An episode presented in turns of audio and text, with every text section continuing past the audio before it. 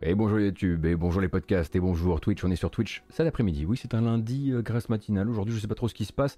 Nous sommes le 4 octobre 2021 et on va faire le tour de l'actualité du jeu vidéo de ce dernier week-end en fait. hein. Alors les restes du euh, Tokyo Game Show évidemment, et puis le reste aussi. Le reste aussi, ça va nous emmener à parler un petit peu de la stratégie d'un revirement stratégique d'importance chez Paradox Interactive. Euh, on aura ou Entertainment, je sais jamais. Oh, on s'en fout. On va reparler de Konami et cette fois-ci ce sera officiel, ce sera pas de la rumeur, même si on reparlera évidemment de rumeurs, beaucoup aussi d'infos du côté de chez Microsoft, des bandes annonces qui nous viennent, comme je le disais, euh, du TGS, mais pas seulement, un tour par le rumoristan euh, qu'on essaiera voilà, de, rendre le plus euh, propre possible. On discutera même de jeux Ghostbusters aujourd'hui et pour les amateurs, même de la série Ghost Recon.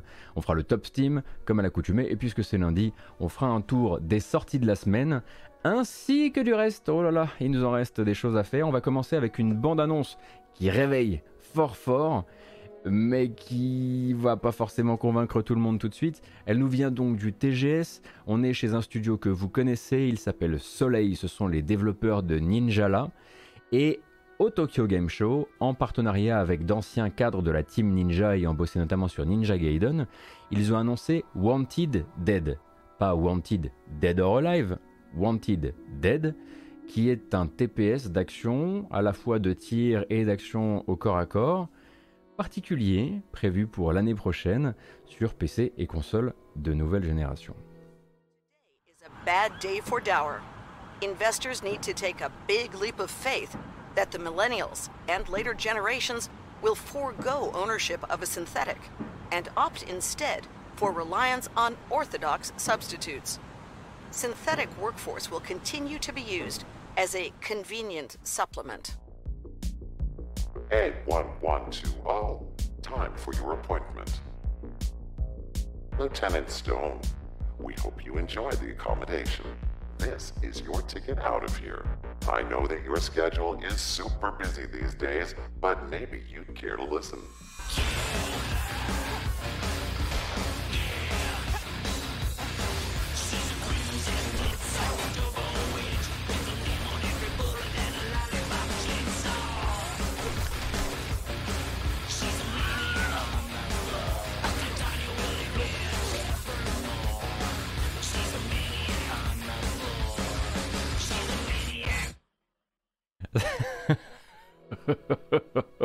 Ça va? C'était rapide, hein? Oui, oui, oui. Alors c'est marrant comme moi, en fait, je veux être sympa. Je dis, bon, bah attendez, on a Yoshifuro Okamoto, Okamo- Okamoto pardon, qui a bossé sur Ninja Gaiden. Et Devil Third, bon, Devil Third, voilà. Euh, on a le réalisateur du jeu, Hiroaki Matsui, qui a travaillé sur la série Ninja Gaiden. Voilà, j'essaie quand même d'amener des trucs et eux, ils sont là, genre, par les créateurs de Dead or Alive Extreme Beach, euh, Beach Football. Bref, arrive l'année prochaine sur PC et console de nouvelle génération. Ce sera donc édité par le petit éditeur 110 11, 1110, non pardon, 110 Industries. Et donc ça se passe effectivement dans, euh, un, Tokyo, dans un Hong Kong pardon, futuriste où vous allez bah, manifestement euh, distribuer la justice à coups de flingue et de katana et de motion blur aussi. Bon bref, ça a l'air d'être un jeu PS3 euh, pépère euh, qui, euh, qui se profile devant nous. Faudra voir quand le truc tournera déjà, hein, parce que pour l'instant ça ne tourne pas. Et puis c'est vrai que l'image n'est jamais bien bien propre. Cependant, eh bien, ça faisait partie des annonces de ce TGS. Il y en aura d'autres, elles ne seront pas toutes mises au même endroit durant ce format, elles seront parfois un petit peu plus loin. C'est vrai que ça rappelle un peu, un peu wet, ouais c'est vrai. Aïe, difficile. On va directement parler de Paradox. Paradox donc qui dans un communiqué de presse datant du 30 septembre euh, traverse, explique donc que effectivement, enfin eux ils le rappellent pas mais eux ils sont en train de traverser hein, une série de transformations internes assez importantes sur lesquelles on reviendra très rapidement, mais ils annoncent également une série d'annulations de jeux non encore annoncés. hein. C'est donc euh, Frederick Wester qui tenait les rênes de Paradox jusqu'en 2018 et qui vient de les reprendre hein, après que Eba Jungerud, qui a été directrice, enfin présidente de Paradox pendant trois ans, euh, soit partie pour des accords stratégiques. Et bien ce garçon-là, Frederick Wester, prend la plume justement pour annoncer que Paradox allait se recentrer sur son cœur de métier, à savoir les jeux de stratégie et de gestion. Euh, donc si vous vous demandiez encore un petit peu hein, où se situait le désaccord stratégique avec les Jungerud, je pense que c'était probablement ça, parce qu'à peine elle est partie, qu'ils vont annoncer une série, donc ils annoncent une série, enfin sans les nommer évidemment, d'annulation de jeux. Alors, plusieurs projets annulés, des projets manifestement trop loin de leur ADN premier. Euh, donc, euh, à côté de ça, l'éditeur suédois hein, s'enorgueillit encore d'une quinzaine de jeux en développement actuellement, sans compter les DLC une quinzaine de jeux en développement sans compter les DLC, parmi lesquels donc Victoria 3 évidemment, Crusader Kings 3 la version console, même la trilogie Shadowrun hein, qui a été annoncée sur console et donc sur Switch il n'y a pas très très, très longtemps, il la compte dans ce top, dans ce top 15 aussi et donc un peu plus de 10 développements encore tenus secrets, parmi lesquels on imagine bien sûr le projet de la nouvelle, de, le nouveau projet pardon, de l'équipe de City Skylines. Donc forcément, quand on lit Paradox qui veut revenir aux bases, on imagine que l'heure est venue d'apprendre que Vampire de Masquerade Bloodlines 2 passe à l'as. Et en fait non. En fait, ce serait a priori pour l'instant le seul jeu non stratégie gestion, euh, quoique la trilogie euh, des euh, Shadowrun, c'est des voilà, c'est pas exactement ça non plus, euh, qui serait gardé dans le portefeuille pour l'instant. donc même si le jeu a été retiré à son éditeur en début d'année, à son développeur en début d'année de, cette année, hein, souvenez-vous que Paradox a repris le jeu à Heartsuit Labs, les créateurs donc du jeu qui avaient des anciens du, premier jeu dans leur équipe. Ça fait bientôt 6, 7 ou 8 mois, je crois, qu'on n'a pas vraiment de nouvelles sur qui a, récupéré le chantier. Mais eux insistent sur le fait que Vampire de Masquerade Bloodlines 2 est toujours en développement de leur côté. Ce qui peut, voilà, hein, il peut y avoir beaucoup de, voilà, beaucoup de raisons à ça. Soit ils essaient quand même de trouver quelqu'un pour le sortir parce que bon bah l'air de rien ils ont quand même déjà vendu les précommandes. Euh, soit ils sont en train de se demander comment ils vont se démerder pour rembourser les précommandes. Bref, il y a beaucoup de questions qui se posent, mais pour l'instant pas de panique, si on peut dire, pour les quelques-uns du fond qui croient encore malheureusement dans ce projet maudit qu'est Bloodlines 2. Et donc, si vous aviez raté les épisodes précédents autour des autres transformations qui sont hein, qui marquent un peu l'année 2021 de, de, Paradox, il y a évidemment donc l'annonce d'une remise au carré de leur stratégie de DLC qui est centrale dans le, dans la, le business model du, de l'éditeur, puisque les derniers ont été jugés euh, euh, ben, bien trop décevants. Certains sont sortis buggés, certains sont sortis avec un contenu vraiment qui a déçu les joueurs. Globalement, l'année 2021 de Paradox d'un point de vue des DLC a été assez difficile. Et puis en plus de ça, donc le départ de la présidente Eba Jungerud qui manifestement hein, a été un petit peu le déclencheur de cette série d'annulations puisque Frédéric Wester n'était pas d'accord avec elle. Ça, on a l'air, enfin, de pouvoir le deviner. Et donc aussi cette enquête, hein, une enquête organisée par un syndicat suédois, enquête interne dont les résultats en fait ont été rendus au patron et qui pointe une culture vraiment très tenace donc du harcèlement et du bizutage au sein des antennes suédoises du groupe. Ils savent pas si c'est le cas aussi dans les autres antennes euh, de Paradox. Et donc à peine de retour de son ancien poste, hein, ce même Frédéric Wester qui là annonce qu'il annule des jeux euh, avait s'était retrouvé à faire des excuses publiques à propos donc d'un comportement déplacé qu'il aurait eu durant un meeting en 2018 et c'est là qu'il annonçait, on en avait parlé ici, euh, qu'il allait laisser les RH piloter donc les transformations internes de Paradox, vu que lui était un peu parti du problème. Donc c'est les fameux moments, hein, souvenez-vous, où il avait dit en gros je suis trop parti du problème pour aider à la transformation de Paradox, mais je suis manifestement pas assez parti du problème pour quitter mes fonctions de président. On avait un peu rigolé à cette époque-là parce que c'était parce que c'était rigolo, parce que c'était rigolo, c'est vrai, exactement. Et on peut continuer avec Konami. Konami donc, bon, on parlera évidemment des, rumeurs euh, tout à l'heure, mais on peut parler de Konami l'officiel désormais. Konami ça bouge en ce moment, et ça bouge euh, dans un moment, enfin dans, un, dans une direction où on n'était pas forcément... Euh, on pensait pas voir ça arriver à un moment ou à un autre. Donc Konami en fait se lance dans le grand appel d'offres aux développeurs indépendants. En gros, ce qui va se passer, c'est que ils veulent effectivement des remakes, des reboots, ils veulent utiliser le catalogue historique de Konami, mais euh, clairement, ils ne sont pas, ils n'ont pas de studio en interne pour faire vivre ces licences. Un nombre de licences hein, qui est estimé à environ 80 licences dans le portefeuille de Konami si vous remontez très très très très très loin. Et du coup, euh, ils organisent en fait un concours de création, un concours de création qui est tourné vers les indépendants avec à la clé le droit de sortir sa propre réimagination d'une licence Konami, sous l'aile de Konami justement. Ça s'appelle donc l'Action and Shooting Game Contest.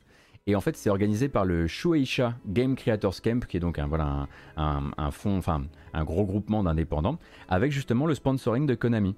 Et ça s'étend en fait de maintenant, là, euh, du 30 septembre jusqu'au 6 janvier 2022. Et donc Konami en fait a fourni une liste de 80 licences qui peuvent servir de base aux participants, euh, soit par l'utilisation d'un personnage, d'une mécanique, soit voire de tout l'univers en l'occurrence. Et donc avec comme star de cette liste, évidemment, ça ne sera évidemment ne pensez pas Castlevania. Ne pensez pas Silent Hill, ne pensez pas Metal Gear Solid, ça évidemment, ils ne vont pas le laisser euh, dans les mains des développeurs indépendants. Derrière, c'est Gradius, Goemon, Twinbee, Star Soldier, c'est le back-back-back catalogue. Euh, et en plus de ça, voilà, la possibilité donc pour les développeurs qui produiraient un proto qui remporterait, on va dire, le concours, déjà de toucher un cash prize, un cash prize de 18 000 dollars, et au bout la possibilité, si le jeu est viable commercialement, euh, donc j'ai écrit donc pour les plus solubles dans la stratégie actuelle de Konami, même si on ne sait pas trop de quoi il retourne pour l'instant de la stratégie de Konami, un, digne, un deal d'édition. Euh, dans ce cas-là, en fait, ce que ferait Konami, c'est qu'il il, s'engagerait à suivre le développement, à conseiller, à encadrer, à prendre en charge le marketing et la communication, et à aussi financer une partie du développement. Je dis une partie du développement parce que Konami serait prêt à verser donc aux gagnants de ce concours pour le jeu euh, qu'ils développeraient ensemble euh, une enveloppe donc de développement de 270 000 dollars. 270 000 dollars, c'est un petit projet. Un, un, petit projet, quoi. Euh, si vous voulez, euh, on va pas hyper loin avec ça. On fait probablement l'un des récents euh, Bomberman de Konami. Voyez, je pense un truc un peu, un peu dans ce, dans ce goût-là, quoi. on, c'est, le but là, c'est, de faire du petit jeu. Un peu du petit jeu qui, quand il apparaît, quand il apparaît sur un store, on se dit ah c'est marrant, je pensais qu'il sortirait sur mobile. Voilà, des, des, des choses un peu, un peu comme ça. Euh, tu paies pas grand chose, effectivement. Tu paies peu de dev et pendant pas très longtemps. Euh, donc, à mon avis, euh, ce qu'ils cherchent, c'est très probablement, et pour en avoir discuté avec 2-3 personnes qui travaillent dans l'industrie, quand ton enveloppe elle est comme ça et que tu cherches une équipe, tu cherches, à mon avis, une petite équipe qui soit à côté de ça capable de te faire quelque chose de très, de très, rentable, de très dimensionné et qui te permet d'utiliser du catalogue. Voilà. Mais ça, ça pourrait demain concerner effectivement Gradius, Goemon, Twinbee, Star Soldier, etc trouve ça merdique leur concours genre boss gratis et peut-être on te prendra pas cher. Alors oui, ça c'est clair que après c'est pas comme si derrière ils allaient encaisser les euh, ils allaient encaisser les protos. Euh, mais oui, effectivement, derrière, voilà, ce, genre d'appel d'offres et, euh, je pense, je pense pas du tout ce dont l'industrie a besoin, mais c'est peut-être ce dont Konami a, besoin. Je sais pas où, où en sont leurs, où en sont leurs finances à Konami. J'imagine que, j'imagine que tout ce qui est Covid a d'une manière ou d'une autre tapé dans leurs finances puisque le jeu vidéo n'allait plus bien et les machines à sous, bon ben voilà. Attention, je dis pas que vu que c'est vu que c'est la galère, ils, ils, font bien ce qu'ils veulent, hein, mais euh. ils veulent utiliser leur catalogue, qu'ils aillent voir Dotemu et qu'ils filent les moyens qu'il faut et ils auront des équivalents de SER4, ce qui est le plus brillant qu'ils peuvent avoir là. Ah bah c'est clair, Fork Motion, qu'avec 270 000 dollars, tu te, tu te fais pas faire un Street of Rage 4.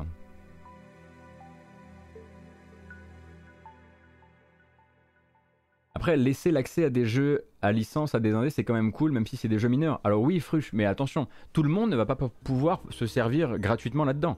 En fait, ils vont faire un proto qui va, va être rendu d'ici le, comme je disais, le 6 janvier 2022, et les gagnants auront le droit d'exploiter ces licences de manière commerciale.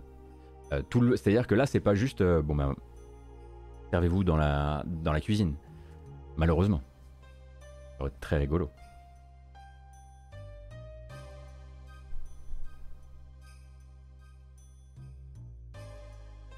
Ils sont en mode année record comme le reste de l'industrie Ah, j'avais pas vu.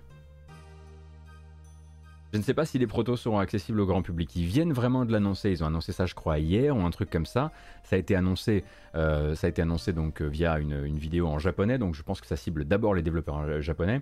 je vous montre d'ailleurs la vidéo au passage, hein, histoire que vous voyez un peu l'univers, l'univers visuel de tout ce bordel.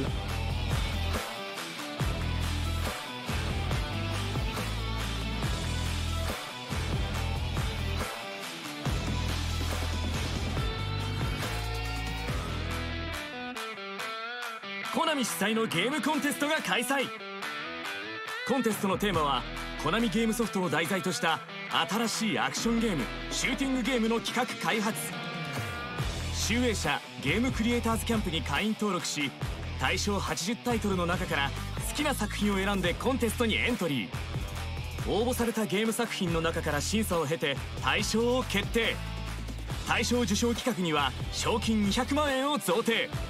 さらに 大賞受賞企画で商品化を目指せる作品にはコナミから商品化オファーの可能性も Bon bref, vous avez compris, c'est beaucoup de blabla et du coup c'est un petit peu de cette vidéo qu'on tire tous notre, euh, notre blabla et nos explications à propos de ce concours. Merci beaucoup Canard PC et bienvenue. J'espère que vous allez bien. Bienvenue. Euh, on est pile poil en train de raconter que euh, Konami est en train d'organiser un concours de création de proto de jeux qui se finira en janvier et à l'issue duquel il laissera peut-être certains développeurs indépendants toucher à certaines de leurs vieilles licences, notamment dans le but de créer des petits petits petits jeux, puisque s'ils financerait tout ce qui se passe du côté du marketing et de la communication. Dans le développement, il n'injecterait qu'une petite partie euh, de toute cette affaire. D'ailleurs, c'est très intéressant de se dire que 270 bah, 000 dollars injectés dans un développement, comme on le disait, c'est assez peu. Mais, mais, un petit Kickstarter. Ça va. On est entre nous. Konami revient, Konami refait des jeux vidéo, Konami ouvre, ouvre le frigo des licences à, des développeurs japonais indépendants. L'histoire est bien trop belle. Ça fait un très beau Kickstarter. D'ailleurs, on récupère ce qui manque. Le, 10 fois, 10 fois environ, je pense, ce que Konami met sur la table. Ça peut empêcher euh, Shenmue 3 d'être réalisé, par exemple.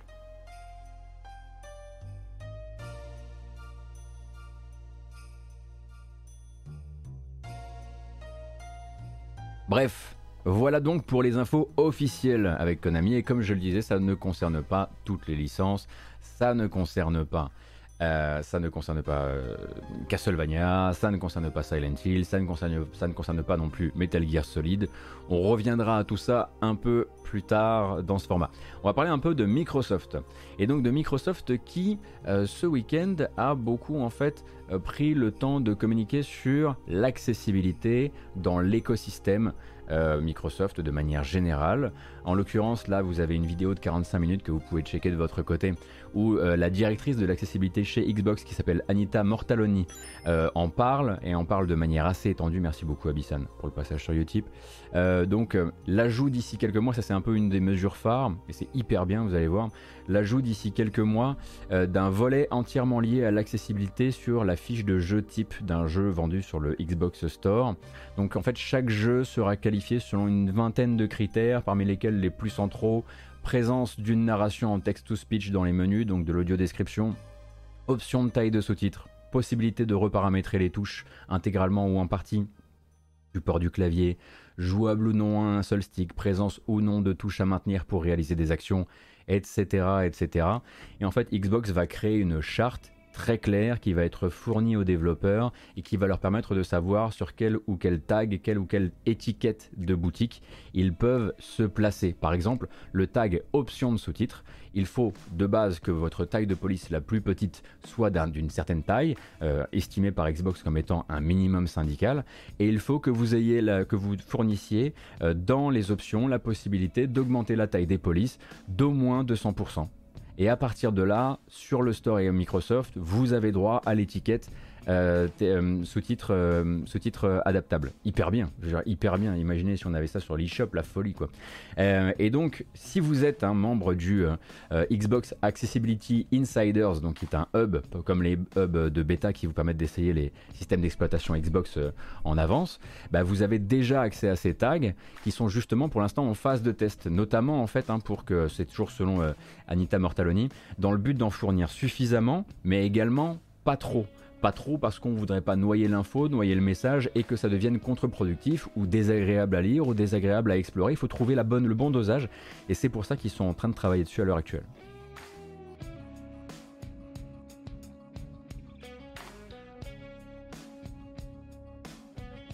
Microsoft peaufine vraiment chaque recoin de son offre, tu sens le constructeur à l'aise avec son produit et son offre qui met beaucoup d'importance à tout le reste quel dommage que j'ai vendu ma série X car aucun intérêt. Bah, je peux comprendre, hein, j'ai le même problème, j'adore cette console, mais j'en ai pas l'intérêt là vu que, vu que PC.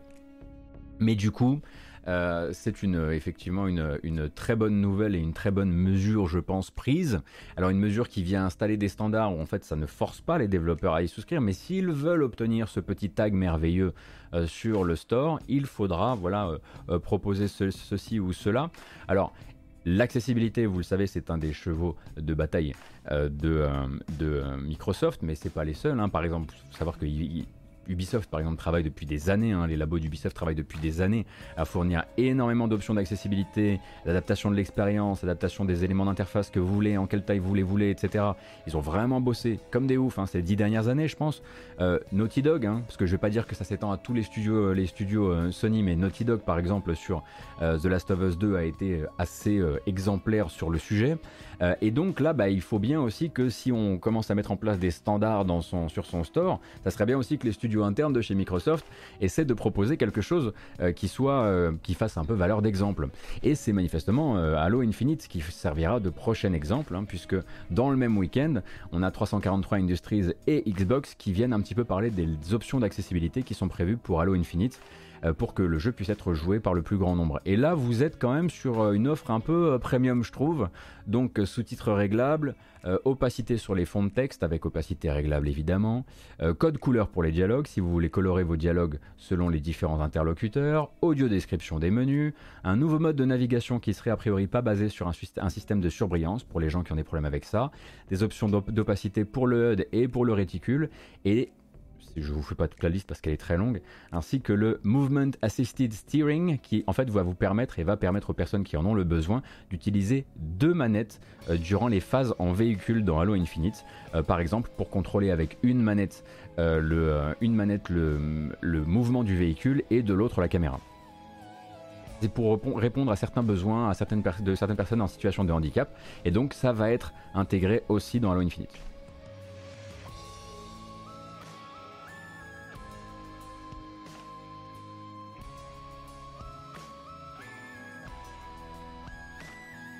Hélène Ripley avait fait un très bon article sur l'accessibilité, notamment pour les joueurs aveugles, et Ubisoft avait effectivement pensé à tout, un, tout un tas de features sonores ou pas sur l'interface. Vous avez aussi un super dossier de mairie hein, sur GK, sans vouloir, euh, c'est pas du tout une guerre de, chapelle, hein, mais euh, vous avez aussi un super dossier qui en parle avec notamment des, voilà, des cas concrets euh, qu'elle a pu, avec voilà, des discussions qu'elle a pu avoir. Et je recommande vraiment les deux articles pour les avoir lus tous les deux en l'occurrence. Merci beaucoup hein, encore une fois CPC pour le, pour le raid. Bienvenue sur la chaîne du mec qui réajuste son micro de 1 mm toutes les 30 secondes. Effectivement, dossier et émission euh, chez Gamecult euh, dans le, dans le cas de Mary, oui, c'est vrai que j'ai oublié de le préciser. Alors, euh, tant qu'on est justement dans les options, alors pas d'accessibilité véritablement, mais si un petit peu quand même, il y a des cas où ça, peut s'appliquer, on va rester dans le sujet donc des FPS de fin d'année sans forcément vouloir comment dire, improviser une guéguerre entre eux, hein. mais peut-être que vous vous posiez la question euh, de savoir si Battlefield 2042 au clavier souris euh, c'était possible sur console comme c'est possible par exemple pour Call of Duty Warzone. Et pour l'instant, la réponse officielle de DICE, c'est non. Euh, c'est non pas au lancement en tout cas, donc pas de support clavier souris implémenté sur PlayStation et Xbox le 19 novembre. Euh, ce que DICE associe pour l'instant à des complications en matière de matchmaking. Alors, si vous étiez, si vous avez raté les épisodes précédents, oui, euh, il y a des gens qui jouent au clavier souris euh, à Call of Duty Warzone par exemple sur console sur console de salon. Oui, j'en connais. et comment ça se passe dans ces cas-là? Eh bien, écoutez, c'est très simple. dans ce cas-là, le matchmaking ne matchmake plus les gens par plateforme, mais par contrôleur. C'est-à-dire que de base, euh, vous allez avoir les gens qui sont au clavier souris sur console qui vont être matchmakés avec les joueurs PC. Sauf dans le cas où vous créez un groupe de joueurs et vous êtes le joueur clavier-souris d'une équipe, d'une escouade de joueurs au pad, auquel cas vous allez être matchmaké sur une partie mixte. Voilà, c'est comme ça que ça fonctionne. Et je connais des anciens joueurs semi-pro de Counter-Strike qui jouent comme ça à Warzone et qui galèrent euh, pas du tout et qui sont même plutôt euh, ok. Bon, ils ont pas un fauve de, de ouf, mais, mais ils, kiffent. Je vous assure que c'est réel. Bref, du coup, c'est un vrai sujet. Euh, mais du coup, ça, ça implique du coup, de pouvoir matchmaker tout le monde, PC, console, ensemble. Or, Battlefield 2042, eh bien, il a justement un autre problème dont on a souvent parlé ici.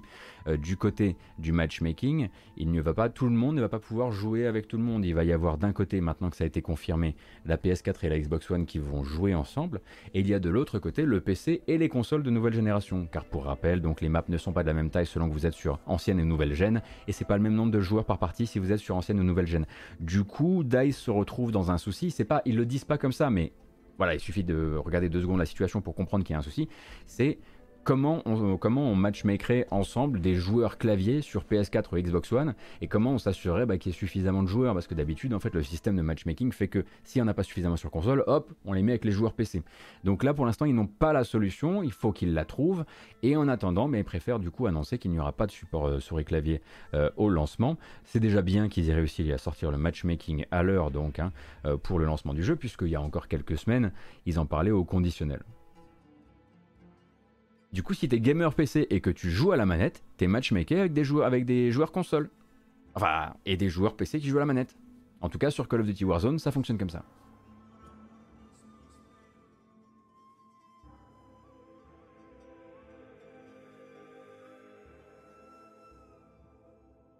Il me semble que DICE découvre un peu beaucoup de soucis ces derniers temps. On dirait qu'il découvre le développement de jeux multi. Je crois qu'en fait, ils se sont foutus pas mal de.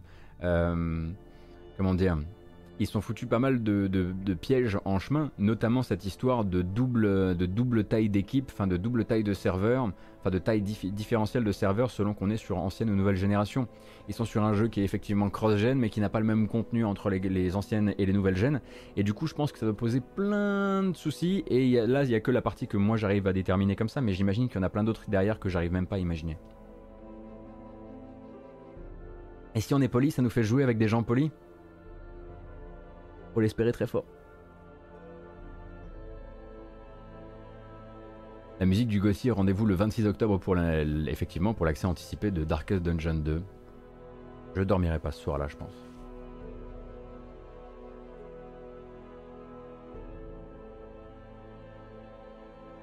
D'ailleurs, à ce propos, donc pour rappel, la bêta ouverte de Battlefield 2042, ça commence mercredi matin. On se donnera rendez-vous, nous, à 9h du matin pour jouer, certes, mais d'abord en parler.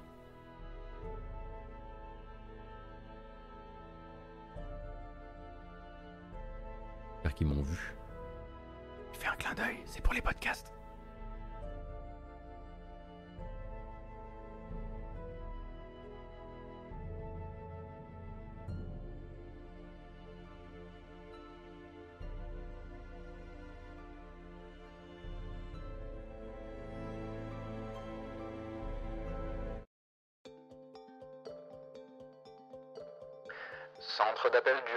Bonjour, ne quittez pas, un type avec un chapeau en aluminium va prendre votre appel. Rumoristan, j'écoute. Qui est à l'appareil Ah, bonjour, c'est vous. Ah, bah écoutez, cette fois c'est Salvatore Romano, hein, l'un des facilitateurs numéro 1 de l'information jeux vidéo entre le Japon et l'Occident qui dans sa reprise des nouvelles récentes à propos de Konami, euh, justement, euh, a ajouté une petite pincée de poivre par-dessus une sacrée montagne de sel déjà. Euh, donc pour un Metal Gear Solid 3 Remake, je pense qu'on s'est compris, hein, ça commence sérieusement à solidifier. On a d'un côté l'info de base de Video Games Chronicles, qui est arrivé ensuite aux oreilles d'Eurogamer. Eurogamer a donc rappelé qu'ils avaient l'information que c'était non seulement un studio chinois, mais aussi et surtout Virtuos, que vous connaissez comme étant des créateurs euh, de remaster. Et enfin, Nick Baker hein, du podcast Xbox Era est venu lui confirmer euh, ces informations de son côté en disant qu'il avait entendu exactement la même chose. Voilà. Vous avez vu ces petites transitions? Ah, j'essaie de faire des nouveaux trucs, hein. j'avoue, j'essaie un petit peu de... Voilà. Euh, pour Castlevania, du côté de Sal Romano et de Gematsu, pas de nouvelles informations, hein, toujours rien de plus. sinon, cette théorie qui a l'air de se partager entre plusieurs personnes qui ont l'info, comme quoi ce serait le premier jeu de cette série de remaster suite, etc., qui pourrait être montré par Konami. Mais quelle folie aujourd'hui, deuxième raid, c'est Alice Blaze. Bonjour Alice Blaze et merci. On était pile poil dans les rumeurs, les sales rumeurs. Euh, du coup, bienvenue. On allait justement dire que voilà, pour Silent Hill, en revanche, le site Gematsu euh, se dit assez certain du fait que le fameux studio japonais de premier plan, dont on parle depuis des mois quand on parle de Silent Hill et qui serait donc euh, du Silent Hill qui serait développé au Japon, parce qu'il y en a plusieurs. Alors, selon Sal Romano, encore une fois, ce serait Kojima Prod. Restez là parce que c'est pas fini, rien n'est clair et tout ça, ça va surtout être une conclusion à base de restons tranquilles et attention à ce que vous lisez sur internet en ce moment. Donc selon lui, ce serait Kojima Prod avec un blé donc qui serait fourni par Sony, Sony qui serait donc partenaire avec très probablement un partenariat d'exclusivité sur le projet, on le comprend. Vous allez donc me dire, mais attendez une seconde, Kojima il n'était pas censé être en train de faire un deal avec Xbox. Et je vois que ce n'est pas votre première fois au Rumoristan. Bonjour. Euh, effectivement, il y avait cette idée d'un jeu exclusif Xbox euh, dans l'air depuis quelques mois maintenant, et tout récemment, justement, le même Nick Baker de Xbox Era affirmait que lui euh, avait pu suivre ce fil d'infos-là, et que non seulement c'était tout à fait, comment dire, solide cette, cette piste-là, mais en plus, il ne s'agirait pas d'une nouvelle licence en deal avec, avec Xbox, mais d'une licence existante, sans qu'on sache si c'est une licence qui appartient à Microsoft ou si c'est une licence tierce que Kojima Prod va donc s'attribuer pour le compte de Microsoft dans le cadre d'un deal d'exclusivité. Parce que le but ce serait évidemment pas de signer, hein, de devenir un Xbox Game Studio. Donc là ça s'empile et ça devient évidemment n'importe quoi. Euh, ça fait un bon gros boxon parce que ça voudrait dire, si on croit toutes les rumeurs, les rumeurs aveuglément, euh, Koji Prod serait donc sur Death Stranding 2 si on en croit euh, si on en croit l'acteur de Death Stranding, euh, Silent Hill avec Sony, un jeu à licence existence pour Xbox, et si vous voulez rajouter du bordel à l'affaire, on pourrait même dire que Andy Robinson, qui est la personne qui a sorti l'info euh, chez Video Games Chronicles à propos de Konami qui est actuellement en train de licencier pas mal Silent Hill, Castlevania et Metal Gear Solid, selon lui en fait quand lui parlait d'un Silent Hill auprès d'un développeur japonais, il peut attester du fait que le développeur japonais dont il parlait, c'était pas Koji Prod tout en disant mais je respecte le travail de Gematsu et leur info est probablement très bonne et ça veut peut-être dire qu'il y a un Silent Hill de plus. Donc j'aurais juste tendance à vous dire les Game Awards c'est le 9 décembre. Le 9 décembre, c'est pas si loin. Donc attention à vos lectures, ça va être compliqué là pendant toute la fin de l'année. Silent Hill, Kojima, le truc est en train de se replier, de se réouvrir, etc et chacun va y aller de ces différentes, euh, de ces différentes, euh, comment dire, euh, bruits, ces différents bruits de couloir, ces différentes rumeurs, etc. Rien ne dit, par exemple, que le fameux Death Stranding 2 dont parle, dont parle comment s'appelle-t-il l'acteur de Death Stranding J'ai oublié son Norman Reedus. Rien ne dit qu'en fait c'était pas genre voilà ils, ont discuté d'un Death Stranding 2 et que Kojima au final lui a dit bah gars en fait je t'ai fait venir pour mon prochain projet mais mon prochain projet c'est pas du tout Death Stranding 2. Euh, si vous avez vraiment envie de fantasmer à balle, vous pouvez même vous dire que Death Stranding 2, en fait, c'est chez Microsoft, c'est pas possible. J'ai pas envie de parler d'Abandon parce que si je, découvre que l'un de ces projets c'est en fait Abandon, je vais être énervé parce que c'était dans ce cas-là c'était du teasing nul à chier. Euh, mais voilà, pour l'instant, attention à bien tout lire. Alors, soit en fait il ne faut rien lire, soit il faut tout lire. Faites votre choix. Sinon, j'essaierai de vous faire une sorte de truc entre les deux, comme ça. Et voilà. C'était la fin de notre petite aventure au Rumoristan. Pour aujourd'hui, bien sûr.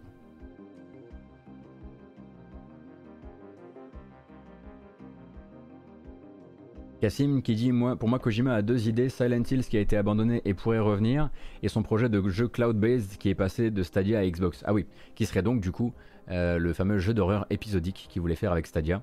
Euh, et qui pourrait passé chez Xbox. En tout cas, c'est ce qui était pendant longtemps, c'était ce que certains insiders disaient, c'est qu'en gros, il était il allé toquer chez Xbox pour proposer euh, ce dont euh, Stadia n'avait pas voulu. En même temps, ça veut pas dire que le projet est mauvais, parce que Stadia étant plus ou moins une boussole qui indique le sud la plupart du temps, en termes notamment de, de deal d'édition.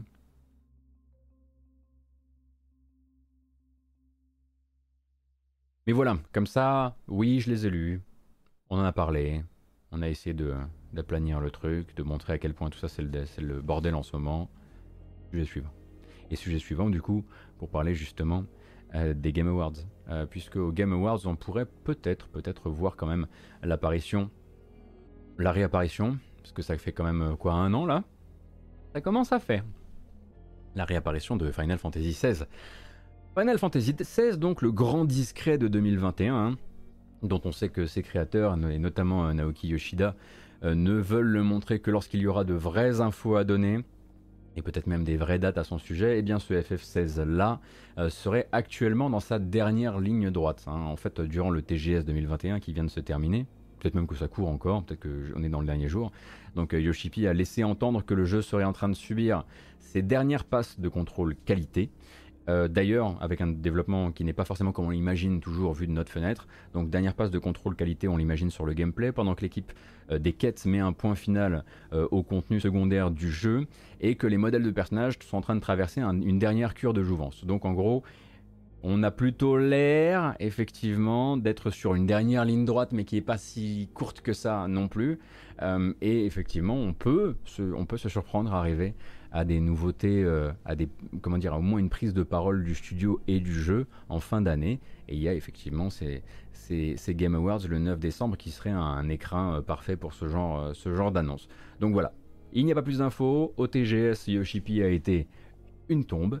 Euh, sauf quand il a lâché quelques infos juste pour dire tout va bien, rassurez-vous, euh, c'est pas parce qu'on n'est pas apparu de l'année, ou presque, euh, que, que ça va pas.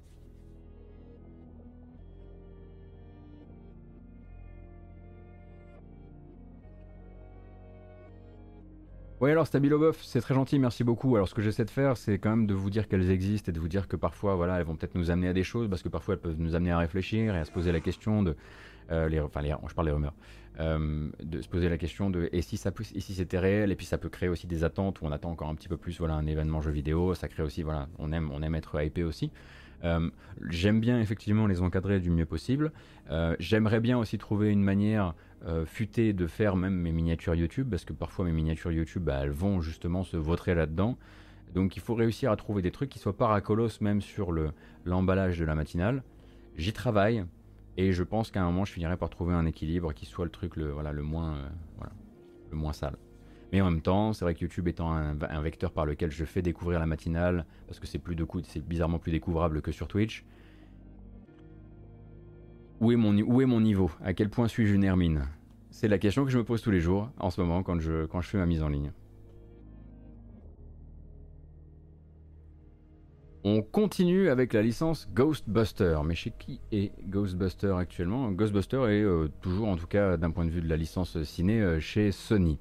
Euh, donc le studio derrière les jeux Vendredi 13 et Predator Hunting Ground, souvenez-vous à quel point il est passé vite devant nos yeux celui-ci, donc Ilphonic, euh, serait a priori en train de travailler sur un jeu Ghostbusters qui donc euh, respecte son système donc de multijoueur asymétrique avec 4 joueurs d'un côté et de l'autre un ennemi.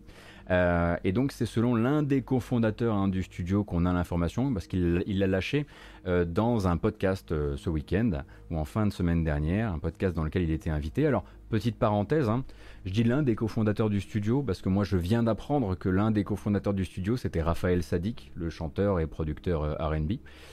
Et oui, Raphaël Sadik a cofondé, cofondé Ilphonic Games, et du coup, il, a confirmé ça pas du tout dans un podcast dédié aux jeux vidéo. Il était là plutôt pour parler de sa carrière musicale et à un moment on lui a dit au fait t'es dans le jeu vidéo aussi et là il a fait bah ouais bah justement avec Ilphonic là on a fait Predator, on a fait Vendredi 13 et bah là on est sur Ghostbusters. Voilà. Et c'est quelqu'un qui était joueur, qui a entendu Raphaël Sadik parler dans un, dans un podcast de musique, qui a fait descendre l'info. Merci beaucoup pour les 7 mois, Gigapoulette.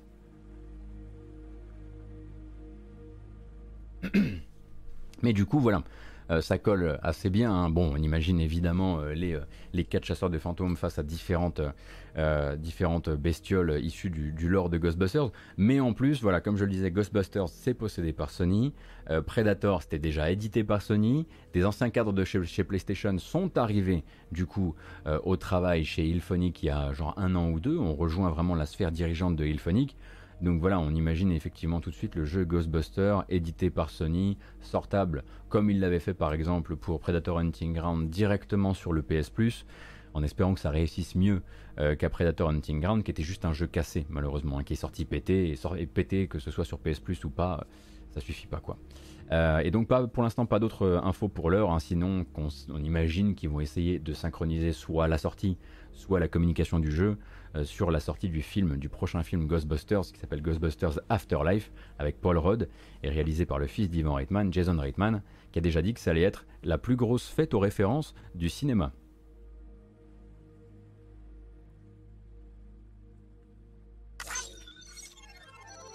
Non Merci. Au moins ça ira. Comme quoi on peut faire Hunting Ground et continuer à signer des contrats Oui, c'est étonnant c'est très, je trouve ça étonnant aussi, ouais. Il y a eu des super retours sur ce film, il me semble. Ah bah c'est tout ce qu'on leur souhaite. Mais à chaque fois que Reitman en parle, euh, c'est compliqué. En tout cas, il sait pas le vendre. Ah si si, il y a de la musique à Canaïs, mais c'était juste qu'elle était. Hein. Ouais, on a déjà parlé de paradoxe, hein, Monsieur Jack. Donc, On continue et on continue cette fois avec un rendez-vous donné par Ubisoft. Demain, vous avez deux rendez-vous avec l'industrie. Ubisoft à 19h heure française demain vous invite sur YouTube pour célébrer les 20 ans de la saga Ghost Recon. Ok. Ok, ok. Donc l'événement, je le disais, ce sera sous forme de vidéo live YouTube. Euh, donc la bande à Yves Guillemot va venir un petit peu célébrer cette saga par plusieurs angles. D'abord, évidemment, reparler de Ghost Recon Breakpoint, car Ghost Recon Breakpoint, que vous le vouliez ou non, en fait, n'est pas un jeu qui n'est toujours pas un jeu qui est dans le rétroviseur de Ubisoft. Hein. Je crois vraiment que Ubisoft veut continuer à essayer d'en faire quelque chose et veut en faire un jeu qui se relève, donc il fera partie de l'événement. On aura aussi des nouvelles d'un projet qui s'appelle Ghost Recon Legacy, est un nom de code qui peut vouloir dire tout et n'importe quoi, mais je pense qu'on part sur quelque chose de communautaire. Et en plat principal de cet événement, a priori, l'annonce d'un nouveau projet. Euh, en tout cas, ça a l'air, en tout cas dans, le communiqué, de laisser sa place à une nouvelle annonce qu'on imagine être de taille conséquente, sans qu'on sache exactement si elle sera dans le canon de Wildlands et de Breakpoint ou pas. Bref, ce sera rendez-vous demain à 19h pour plus d'infos. Euh, un petit jeu mobile, le Legacy? Bah, moi, je serais parti sur un remake. Évidemment. Mais d'autres disent mobile. Mais Legacy, oui, ça fait remake. Ou alors ça fait, ça fait collection. Ça fait collection, ouais. Ça fait super collection. Yes, Sims, on a parlé de Paradox tout à l'heure.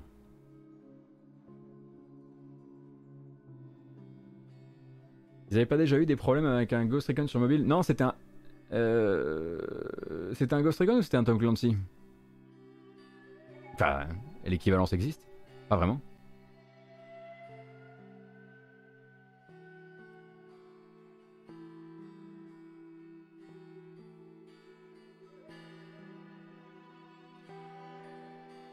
On a déjà parlé de Konami également. Je suis désolé, vous êtes, êtes arrivé un peu, tard, mais il y, aura tout dans la VOD, on a, eu l'occasion de, de, ça correctement. Bref, si vous n'avez pas envie d'avoir rendez-vous avec la licence Ghost Recon parce que c'est pas votre truc, vous aurez peut-être envie d'avoir rendez-vous 3 heures avant, à 16h, heure française demain, avec Sakurai.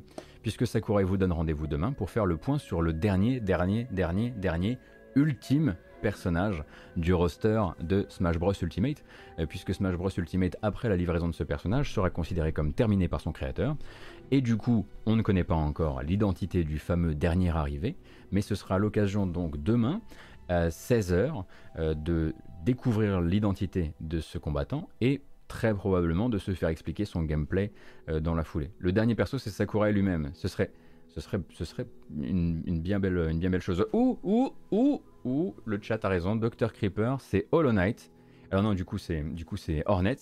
Elle arrive euh, dans Smash et il date euh, Silksong. Bon, voilà. Écoutez, French YouTuber Gotos a parlé. Vous, contactez Eurogamer, prévenez euh, Video Games Chronicles. Euh, c'est plié. Dr Creeper, si jamais, on, a raison, sache que je te créditerai comme, la source première. French Fantasyist Gotos, je préfère, ouais. le French YouTuber, c'est quand même. C'est bien, c'est bien une curieuse chose qui nous est arrivée à ce moment-là quand même. Euh, donc voilà, écoutez, on va faire un petit... Euh, et nous, on est vachement à l'heure là. Je suis très content parce que je voulais avoir un petit peu de temps euh, pour jouer à un jeu après, un jeu dont l'embargo tombe à 15h. et qu'on va pouvoir attaquer directement après cette matinale. Wink wink, nudge nudge. Mais avant ça, on va faire le tour des top Steam. Les top Steam de la semaine précédente. Qui a rapporté le plus d'argent sur Steam la semaine dernière pas besoin d'avoir fait les grandes écoles pour celui-ci, je vous fais confiance.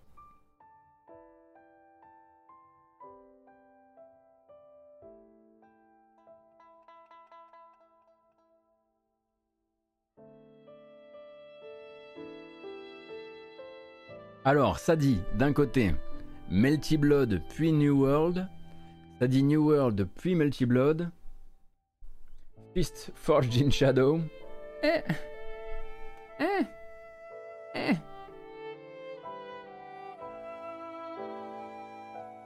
Dit New World, New World qui l'emporte. Alors New World est sorti mardi dernier, il avait un petit peu d'avance par rapport à Melty Blood qui se, qui se place quand même, hein, l'air de rien. Alors New World il est premier, il est deuxième, il est troisième, il est cinquième selon les packs d'achat. Vous avez CSGO Operation Riptide qui a quand même réussi à se placer quatrième, le coquin. Euh, mais Melty Blood donc est sixième, Melty Blood en arrivant du coup jeudi ou vendredi? En tout cas, le truc arrive quand même à se placer et à se placer au-dessus de FIFA 22 euh, et FIFA 22 Ultimate Edition qui eux, bon bah, euh, sont quand même, enfin je veux dire, venaient d'arriver quoi.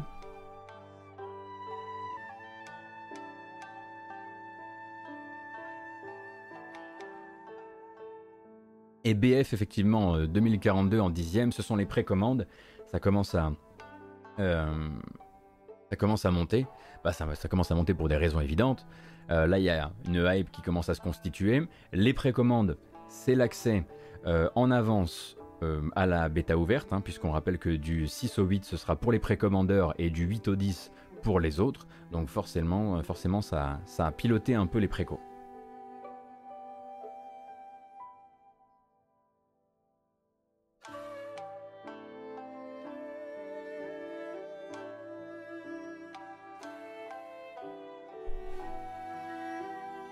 Mine de rien, euh, Melty fait d'excellentes stats sur Steam. Bah je vois ça, ouais, je vois ça, euh, Von, hein. euh, l'air de rien. D'ailleurs, en parlant de mine de rien, de tout ça, on sait bien que le jeu n'a peut-être pas pris le temps de, mettre la presse dans la boucle, mais quand pourrons-nous pourrons lire le test de référence français de Melty Blood Type Lumina sur le site de référence? Je pose la question, je pense qu'elle intéresse les gens. Anaiden, j'ai pas du tout aimé Fist. Euh, j'ai arrêté en cours de route euh, et je souscris bien malheureusement euh, au test qu'a rendu Von Yaourt sur GK à ce propos. vraiment, vraiment non. Mais c'est pas la première fois qu'on parle, toi et moi, de Metroidvania et qu'on a, on a vraiment pas les mêmes attentes. Mais c'est bien, hein. Nous vivons dans la paix et la cohabitation. Ce soir ou demain, je dirais, ça dépend si je dois modérer ton chat ou pas. Donc si vous êtes calme et mesuré pendant tout le reste de cette matinale, de, de 14h21, Von pourra rendre son test et donc vous pourrez le lire sur Gamecult. C'est une sorte de ruissellement si vous voulez. Sauf que moi je paye personne. C'est cool, j'aime bien. Ok, on continue donc avec le calendrier des sorties de cette semaine. Et on va commencer sans plus attendre. Oui, on peut y aller. Ah, peut-être une petite... Non, trop tôt, trop tôt. Sorti donc demain, attendu depuis un certain temps par celles et ceux qui ont comment dire, souscrit à son côté un petit peu bizarre, un petit peu à la marge, sans qu'on sache exactement d'où il, il venait et surtout ce qu'il avait prévu de nous faire faire. Le nouveau jeu de Super Brothers, les créateurs de Sword and Sorcery. Sorcery, tu vois bien? Je m'en fous, je suis chez moi.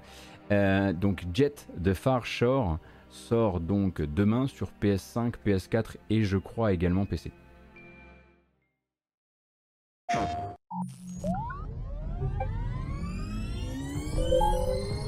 그곳에 야가지 담이 Centaur, Elmi Foxton. Von World Shon Nene Fonds, Lies Les Nene. Yummy.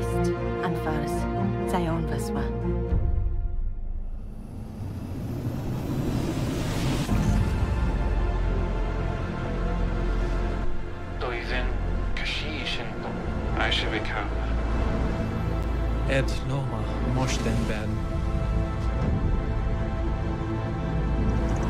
Traujenem si, focați Banya Banyamal, Kabiremba. Urbin Balbi, un vașen sal? Șes der Ort. Jocabemo, dimon autoblef.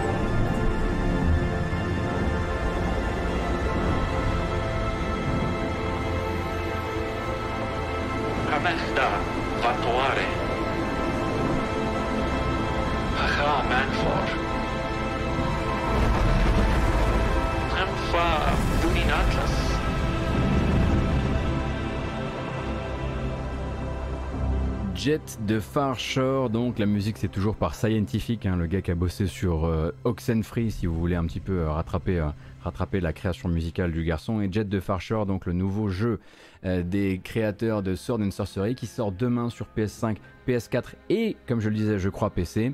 Donc un jeu d'exploration et un jeu basé sur l'apprentissage donc des règles d'une d'un monde qui est tout à fait différent du nôtre où vous, pilotez une sorte de roquette jet du coup euh, qui est une qui contient l'une des euh, une pionnière issue d'une civilisation qui a d'ailleurs, il sort sur Epic Game Store, ah oui c'est une exclusivité Epic Game Store, une civilisation donc qui a, euh, je vois que la question a été posée sur le chat, c'est quelle langue? C'est une langue inventée pour l'occasion.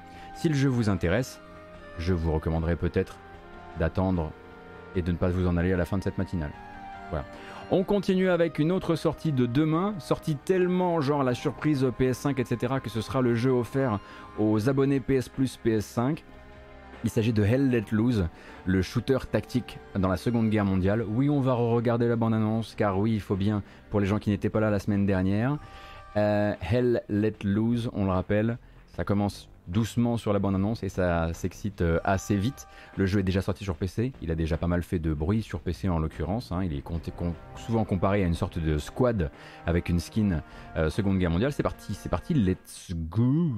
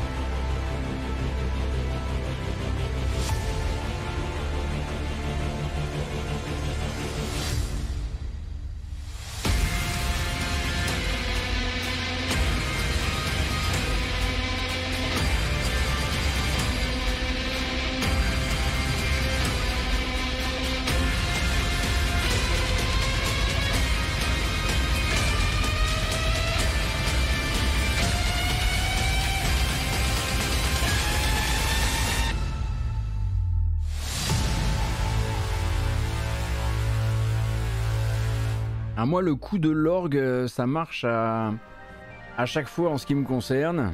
Oui, on espère évidemment que si vous jouez bien et suffisamment en tactique et suffisamment en coop, vous sauverez vous aussi euh, le, le soldat Ryan. Si vous êtes curieux un peu du jeu d'une manière ou d'une autre, il arrive, je le rappelle, pour les possesseurs de PS5 demain sur le PS. Et du coup, c'est sa sortie demain console en l'occurrence, puisque pour l'instant, il était déjà sur PC.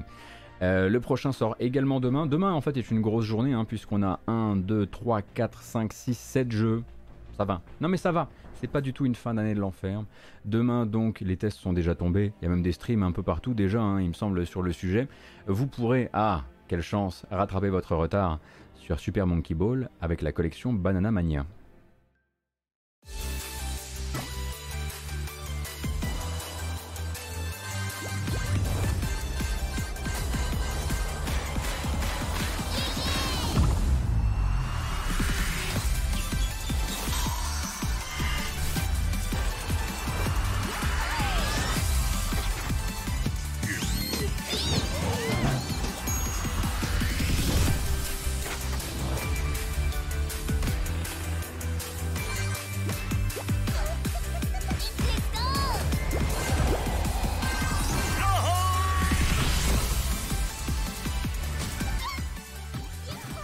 J'entends par-ci par-là des histoires.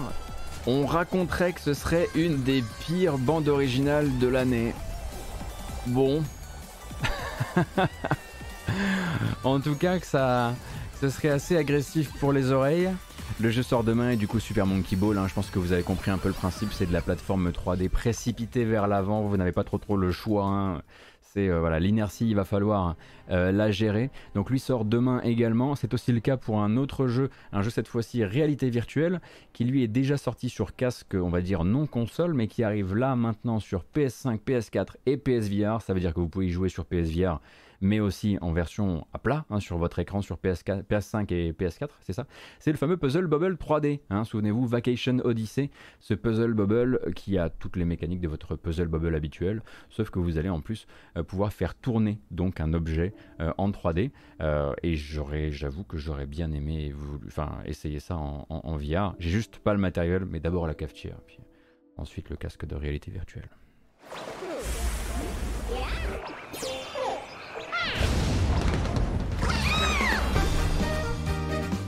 Time to kick back, relax, and solve puzzles on your TV.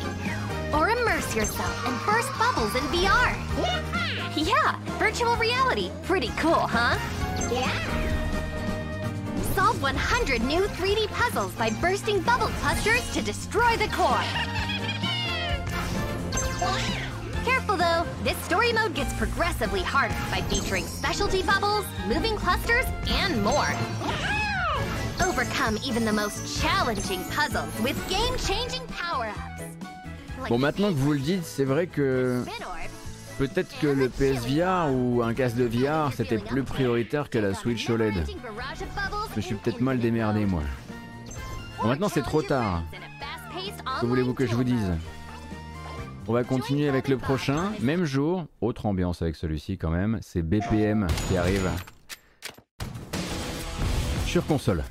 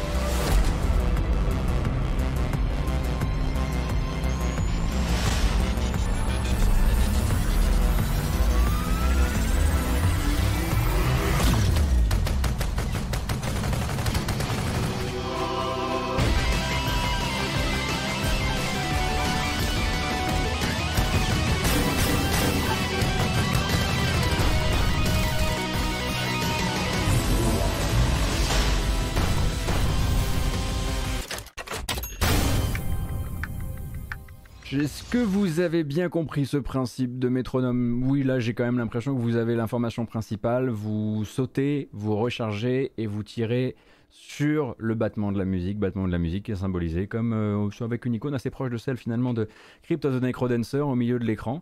Donc oui, c'est un jeu de rythme, mais ce n'est pas juste un jeu de rythme. Voilà, un petit peu comme ça qu'il faut le voir. Le jeu est sorti déjà sur PC il y a un certain temps. Là, il arrive sur PS4 et sur Xbox One. Euh, vu qu'il a une sortie PC il y a quelques temps, il y a un test. Vous avez notamment un test de Nodus hein, sur GK qui lui a donné un 6 sur 10 en disant que voilà, il y avait des, bonnes idées, mais qu'il y avait aussi des limitations. Euh, et en l'occurrence, ce n'est finalement que le cinquième jeu de cette sélection à sortir simplement pour la journée de demain, puisque sort également demain, et je sais que vous êtes vous-même de grands adorateurs de Smash Bros et de brawlers euh, dans leur ensemble, et aussi voilà de, de grandes licences pop culture. Ah oui, c'est demain. Hein. Ah si, Nickelodeon All Star Brawl, c'est demain quoi, avec euh, April O'Neil, Elga Pataki, Nigel de la jungle, tout ça, ça c'est demain, voilà. Ah, voilà, j'y peux rien, moi, c'est pas moi qui fais les règles. Hein.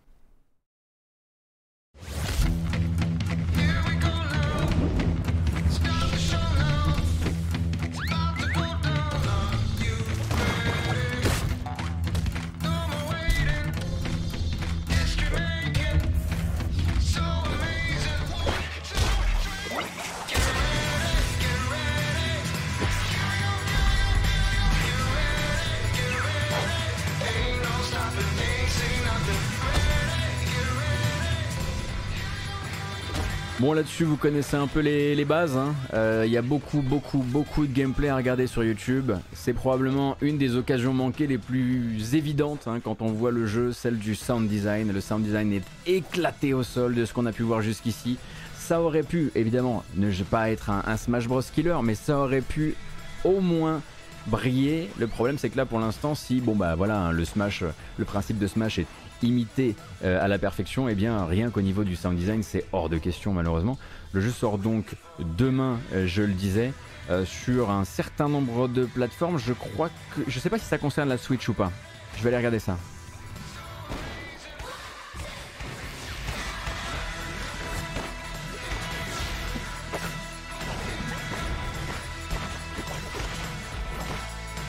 console PlayStation, console Xbox, PC et Switch.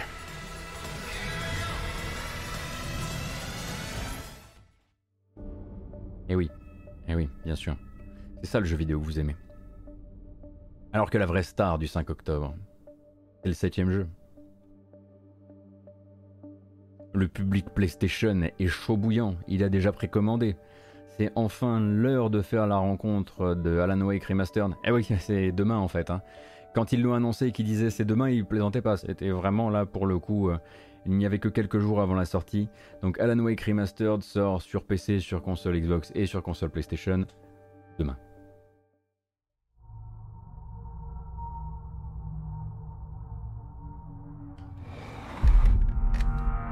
It's coming for me. Whatever you do. Don't go out in the dark. Stay in the light. The Deerfest guests have already started to arrive. Just ran into one on the ferry. famous artist, no less. Alors, oui, effectivement, c'est publié par Epic. Dans la bonne et, pour la bonne et simple raison que ce n'est, c'est un développement financé par Epic. Hein. Si vous avez raté l'épisode précédent, Remedy est sur deux projets financés par Epic ce Alan Wake Remastered et ce qu'on comprend être être ce qu'on comprend être être bien sûr Alan Wake 2 euh, et du coup en fait euh, il n'y a plus du tout effectivement de lien direct avec Microsoft en tout cas plus de lien d'exclusivité. Le jeu n'est pas prévu que je sache dans le Game Pass. D'ailleurs il, il a quitté le Game Pass il n'y a pas si longtemps que ça. Euh, et donc avec de nouvelles cinématiques un tout petit peu plus de résolution d'anti-aliasing moins de brouillard mais vous le comprenez quand même, un jeu qui est un remastered et pas un remake, ça ils ont toujours été très clairs, c'est le jeu tel que vous l'avez connu, en un peu moins ancré dans son époque, même si au niveau du game design ça reste exactement le même. I'm a writer.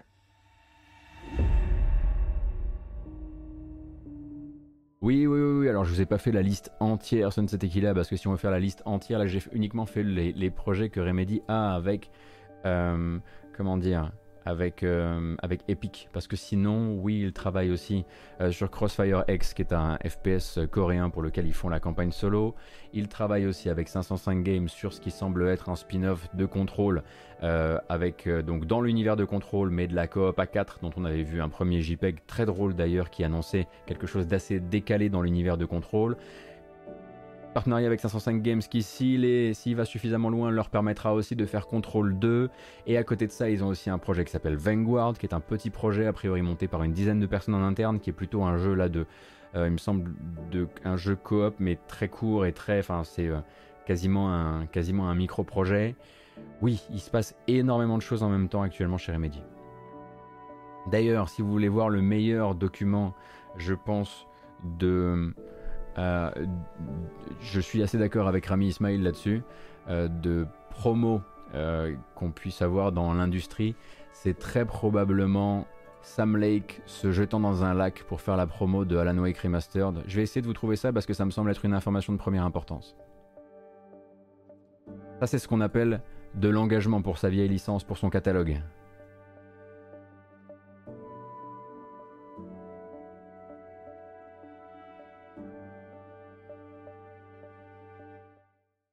Alors, attendez une seconde, parce que ça c'est moi, du coup ça fonctionne pas. Hop. Hi there. Late from Remedy. While waiting for Outwake Remaster to come out, I came here to take a swim in Cauldron Lake. Not a good idea. It's very cold, dark and deep. So deep that makes you think it's not a lake at all. Anyway, luckily I found this coffee thermos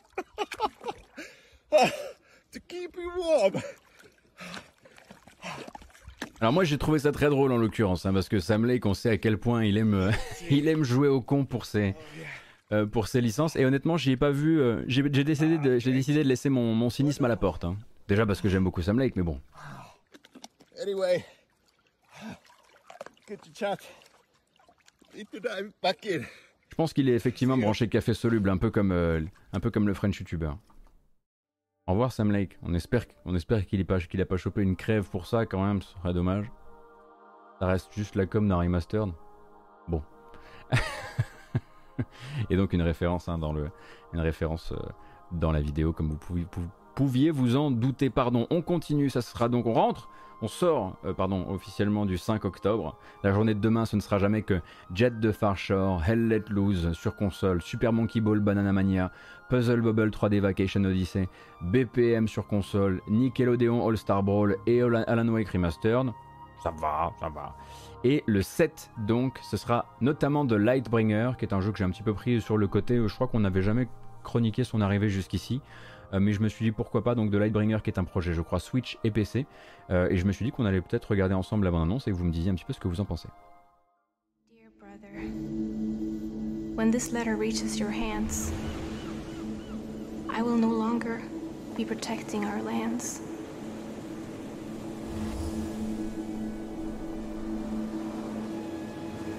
With great sorrow, I pass this duty on to you.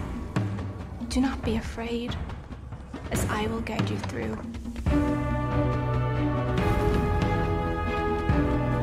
Alors c'est minimaliste minimaliste hein.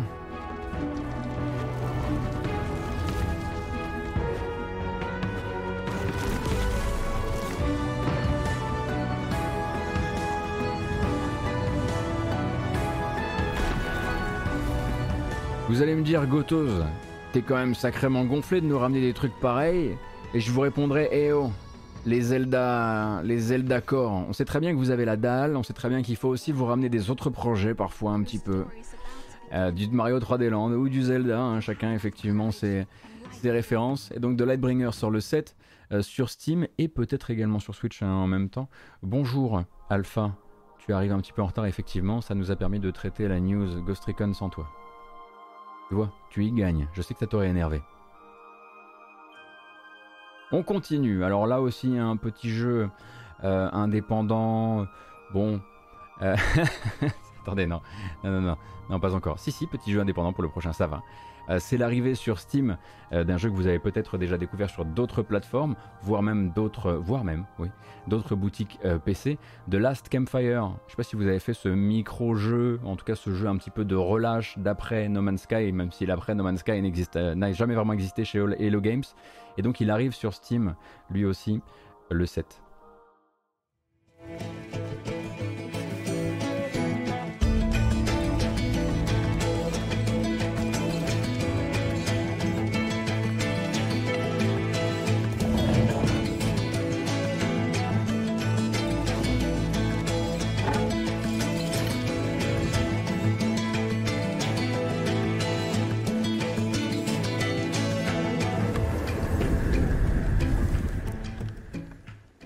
Et voilà donc pour The Last Campfire. Ah ok d'accord, non mais d'accord, on y va, on embraye, il a pas de souci. Non mais vous avez raison, pourquoi je montre encore mon visage? Il a pas besoin.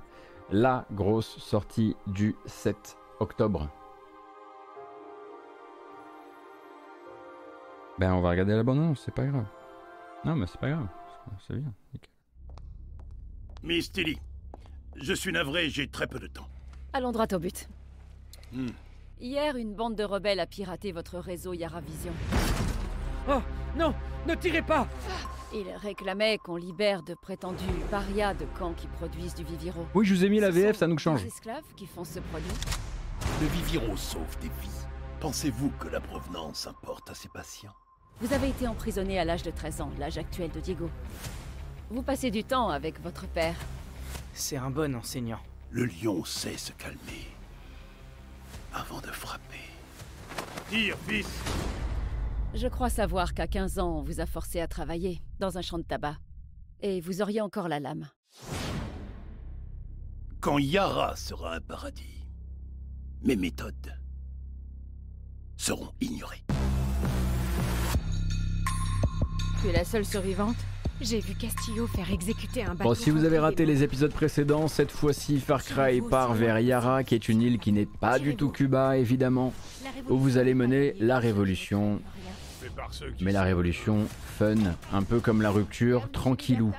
Euh, et donc voilà, c'est le nouveau Far Cry, hein, en l'occurrence. euh, je crois savoir que le testeur de Gamecult, pour ne citer que lui, parce que j'ai dis- discuté qu'avec lui, a déjà fini le jeu et que la rédaction du test est en cours.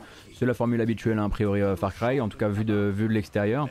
Et donc le jeu, bah, évidemment, va exploiter encore un petit peu le moteur historique de la série, même s'il commence doucement, bah, justement, à accuser euh, les années. Et ça, euh, Ubisoft le sait. hein. C'est peut-être euh, l'un des gros jeux d'un gros éditeur de cette fin d'année euh, qui sera le plus, euh, comment dire, euh, issu d'un développement qui n'a pas d'abord pensé aux consoles et à la nouvelle, aux consoles de nouvelle génération et à la next-gen de manière générale. Alors qu'est-ce que ça vaudra? Est-ce que c'est politique? Est-ce que c'est rigolo? Tout ça, vous aurez les réponses dans les tests. Clairement, c'est un jeu que moi je prendrai pas le temps de vous montrer sur la chaîne hein, parce que j'ai pas joué à Far Cry depuis Far Cry 3. Mais en même temps, vu l'accueil euh, critique reçu par Far Cry 5, je pense que celui-ci peut difficilement faire moins bien. hein. Rappelons-nous quand même que Far Cry 5, ça a été un petit peu compliqué déjà parce qu'il y avait cette horrible, horrible structure qu'on a retrouvée ensuite dans Rage 2 d'ailleurs malheureusement. Euh, donc cette structure à base de, à base de kidnapping, de voilà se faire ramener régulièrement euh, sur le chemin scénaristique du truc. Et sauf s'il laisse, euh, s'il laisse ça de côté, enfin s'il reproduit ce truc-là, il devrait au moins mieux s'en sortir que le 5. En tout cas, c'est ce que, c'est ce que j'imagine. Le 7, c'est donc Far Cry 6, et le 8, c'est la doublette évidemment, une doublette euh, console-jeu. Oui, le 8, doublette console-jeu. Donc une console, c'est vrai, qui n'est pas la console pro attendue euh, ou espérée par euh, certains et certaines, une console avec un, un plus bel écran dont on pourra peut-être parler ici puisque, puisque je suis un con, et un jeu qui va avec Metroid Dread. Et la Switch OLED évidemment.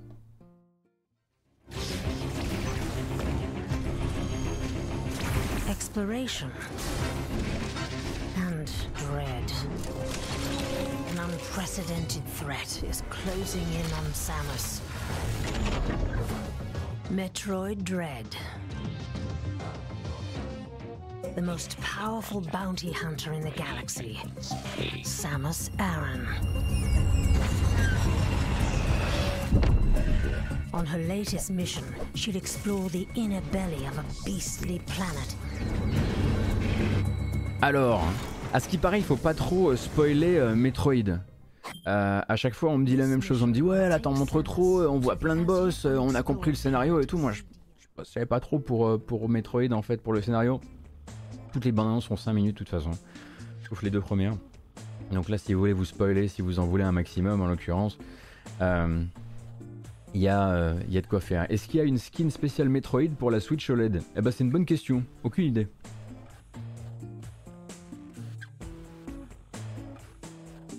Avoue que t'as envie d'avoir ça au creux des mains, Gotos? Même si ça a pas l'air d'être un Gotti. Alors ce serait, comme je le disais, mon premier Metroid depuis Super Metroid. Mais oui, je- j'essaierai moi aussi de faire partie des gens qui pourront mettre la main sur une, sur une version du jeu et on pourra se faire un Je découvre Metroid. Ce sera même pas Je découvre Metroid Dread, ce sera Je découvre Metroid. Effectivement, on va essayer de faire ça en, en fin de semaine sur la chaîne. Pourquoi pas, hein? Moi aussi je suis un streamer après tout. Bon, cette fois-ci on peut y aller, on va faire le reste de l'actualité. Non pas l'actualité de cette semaine, mais l'actualité, alors là, de la fin de l'année, mais aussi de 2022, de 2023 et de 2024. C'est ça aussi le TGS. Il y a des trucs qu'on vient vous montrer, c'est vraiment genre... euh, Oh là Doucement, hein Doucement.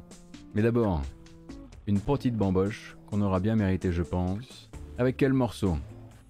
Ah bah, il y en a qu'un. Il y en a qu'un qui vaille pour aujourd'hui. Quelle heure est-il?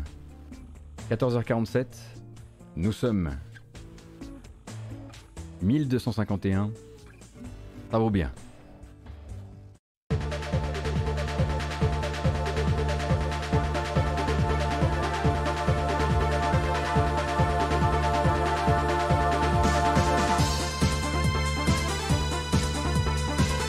C'est un peu comme si c'était le meilleur Final Fantasy. Un peu quoi.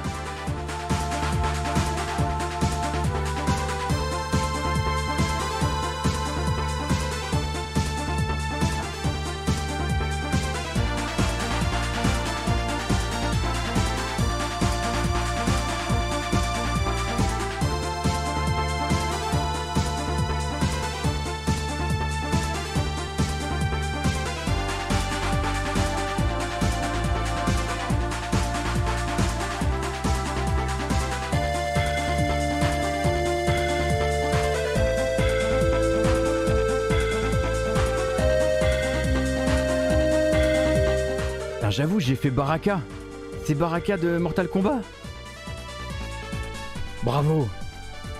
Vous voyez comme quoi un peu d'application, ça paie.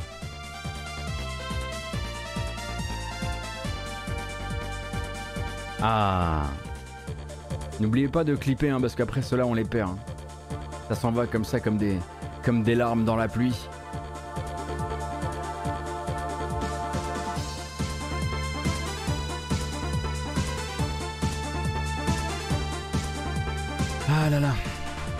J'espère que vous allez bien. J'espère en tout cas que euh, cette couverture de l'actualité vous plaît, vous satisfait.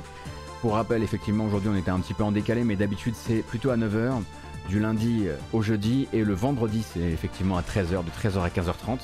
Comme je le disais, hein, après cette. euh, après cette. il doit nous rester quoi Un petit quart d'heure, 20 minutes à regarder des bandes annonces. Après ça, on pourra jouer à un jeu. Un jeu qui sort demain, on s'est compris, je pense.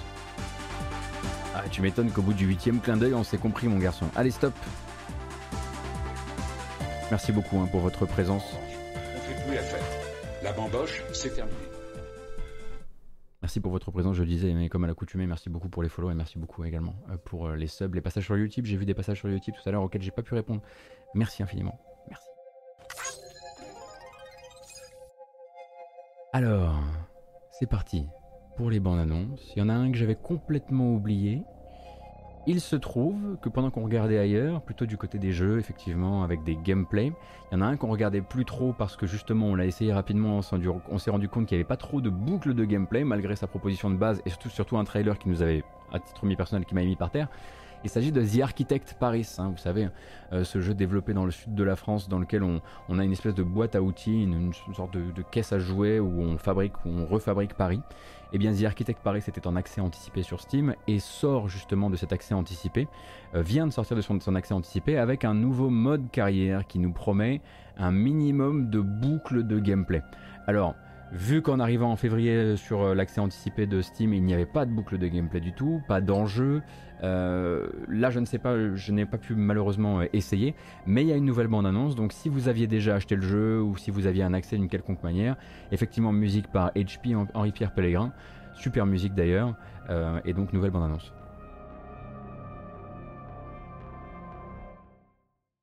Oui, c'est effectivement pas tout Paris, bien sûr.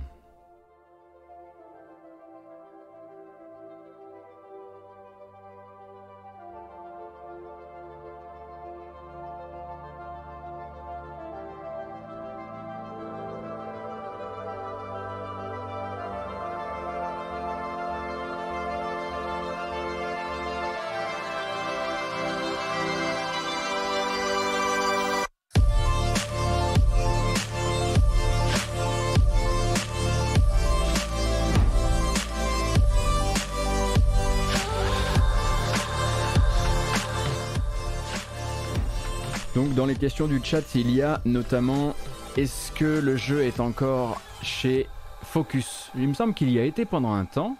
Oui, on dirait vraiment beaucoup du Rhône la musique, c'est clair. Euh, alors ça, c'est pas la BO du jeu. Hein. Euh, HP a pas fait de la musique comme ça, ou peut-être pas trop, mais là effectivement on dirait une chute de Rhône. C'est peut-être d'ailleurs un morceau que je connais pas. Euh, donc c'est développé par Enodo Games et édité par Enodo Games sur Steam. Rappelle donc que vous avez cette possibilité de faire des pâtés de maison hein, de manière extrêmement, extrêmement, on va dire. Euh, détaillée. vous pouviez refaire des espèces de voilà de nouvelles, euh, réimaginer certains quartiers de Paris avec l'arrivée à terme et dans et plus tard aussi après la sortie de nouveaux quartiers. Euh, cependant, voilà, maintenant vous voyez qu'il y a des nouveaux volets avec peut-être aussi des enjeux, des choses à respecter, des, chiffres à, essayer de garder, de garder à la bonne hauteur. Je ne sais pas, honnêtement, je n'ai pas encore essayé ce qu'ils appellent leur fameux mode carrière, qui devait être la réponse à, beaucoup de, à beaucoup de détracteurs du jeu qui avaient acheté en disant cool, c'est un city builder. Or, c'est un jeu de construction de ville, mais pas un city builder où on l'entend, parce que moins un jeu finalement qu'un outil ou qu'un jeu jouet. Voilà.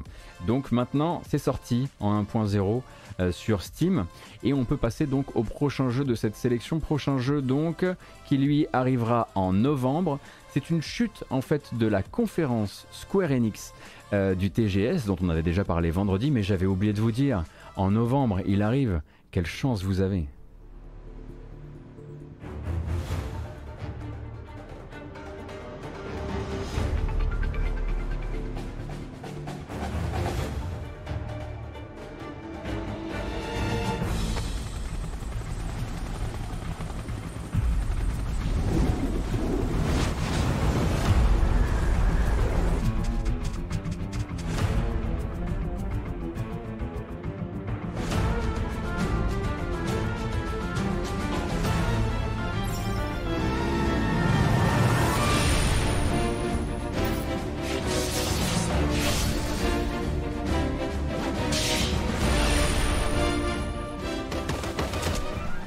Fameux Final Fantasy VII de First Soldier, donc le projet de Battle Royale mobile avec des assets tirés de Final Fantasy VII Remake. Vous avez compris hein, cette exploitation de catalogue délicieuse et merveilleuse qui arrive sur iOS et Android en novembre aux quatre coins du globe, le fameux globe à coins. Euh, et donc euh, jusqu'ici on savait que ce serait d'ici la fin de l'année, maintenant on sait que c'est pour le mois de novembre. Là vous avez vraiment un tout... Voilà, l'essence de Final Fantasy VII était dans ce headshot. Et vous aurez l'occasion de vous y coller si les Battle Royale mobile c'est votre truc quoi.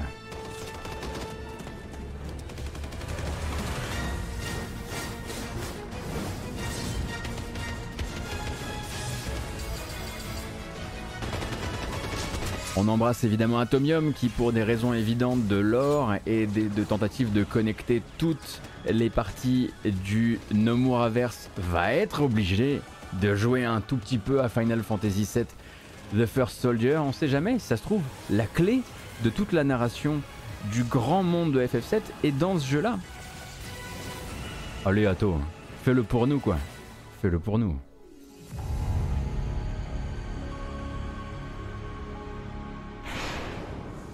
Ah bah de toute façon, euh, tu dis euh, Furyman qui dit tu enlèves la musique, c'est un free-to-play, euh, un free-to-play chinois parmi tant d'autres.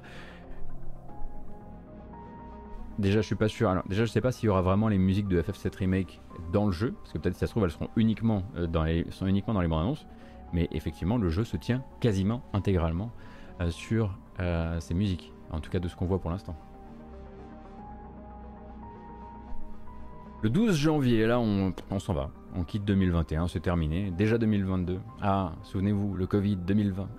2022, hop, on arrive, 12 janvier 2022, c'est donc l'arrivée de Monster Hunter Rise sur PC, ça vous le savez déjà. Je voulais juste vous prévenir que sur, il me semble que sur, c'est sur la page YouTube officielle de Capcom Japon, vous avez 15, euh, non, 10 euh, minutes de gameplay de Monster Hunter Rise PC, justement. Euh, donc bon bah évidemment on va pas les regarder ici parce que ça n'a pas de grand intérêt. Mais si vous avez envie de voir un petit peu ce que ça donne, euh, les différentes, euh, la manière dont se comportent les différentes classes, les différents boss, la manière dont le jeu tourne, la finesse de l'ensemble, etc., etc. Quoique finesse de l'ensemble, qu'est-ce que je vois? Ah bah ça a été posté en 1080 cette affaire. elle est où la 4K elle est où la 4K Capcom Alors qu'on sait que le jeu peut monter jusqu'à 4K 60 FPS. Bref, vous avez ça sur la page YouTube, je le disais, de Capcom Japon. Il n'y a pas plus d'informations à donner parce que le jeu, on le connaît un peu par cœur. Moi, je vais essayer de ne pas tomber dedans. J'aimerais bien, en hein, tant qu'à faire, ne pas retomber dans Rise, ça va. moi, j'ai fait mes heures. J'ai pas non plus fait trop d'heures, mais j'ai fait mes heures et je voudrais juste là que ça s'arrête et que je fasse autre chose. Voilà. Issu du TGS, lui aussi, pas du tout dans mon univers, mais sûrement dans le, vôtre, j'en suis sûr.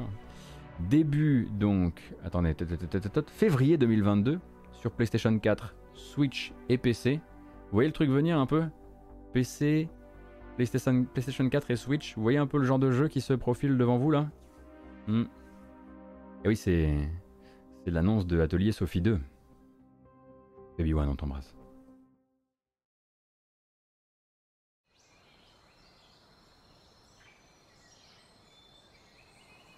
Sophie あまり急ぐと転びますよ。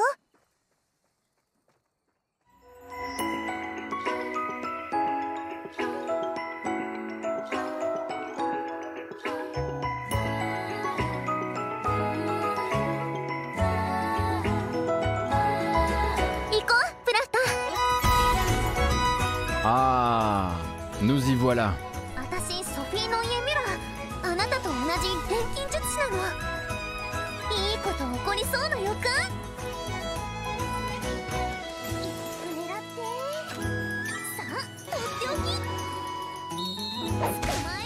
Et donc Atelier Sophie, hein, évidemment un jeu de récolte et de fabrication, un jeu doudou, un jeu refuge pour beaucoup. En tout cas les ateliers c'est un peu, un peu comme ça que qu'essaie de vous les vendre les fans d'Atelier justement. Atelier Sophie 2, The Alchemist of the Mysterious Dreams sortira donc sur, euh, euh, je le disais, PlayStation 4, Switch et PC en février 2022.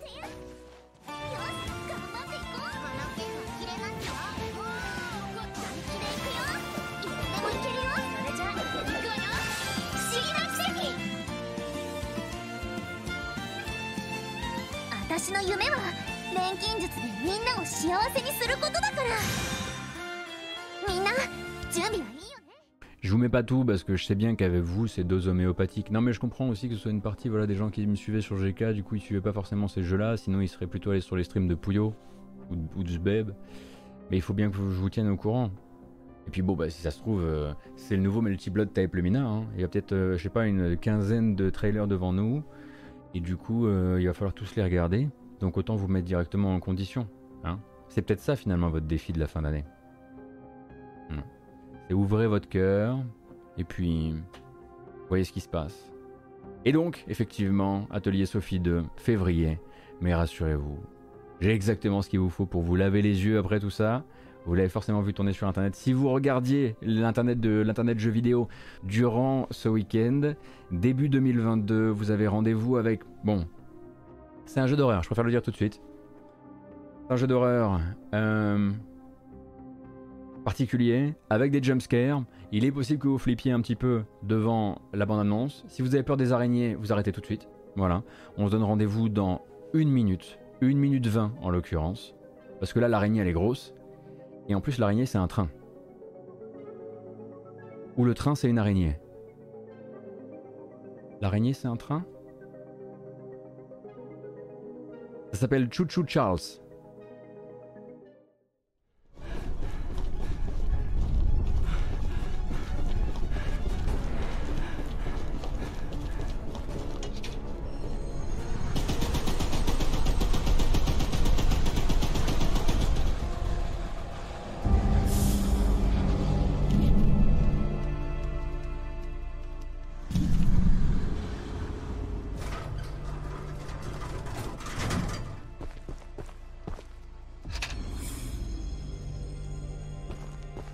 Choo Choo Charles est un jeu en monde ouvert où vous possédez, vous, un train classique et vous êtes poursuivi par Choo Choo Charles, le train araignée qui, lui, ne respecte pas les voies.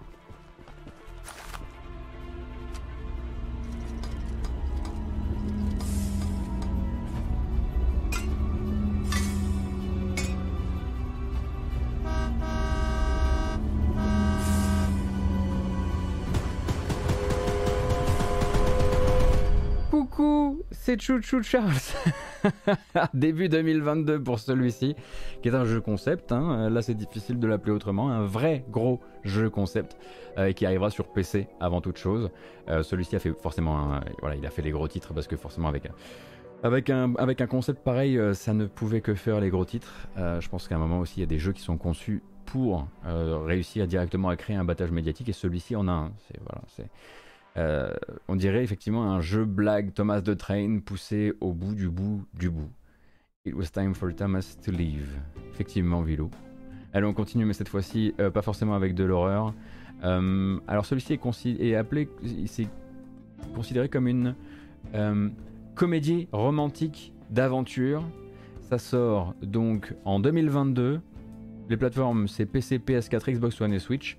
Et ça s'appelle What Lies in the Multiverse.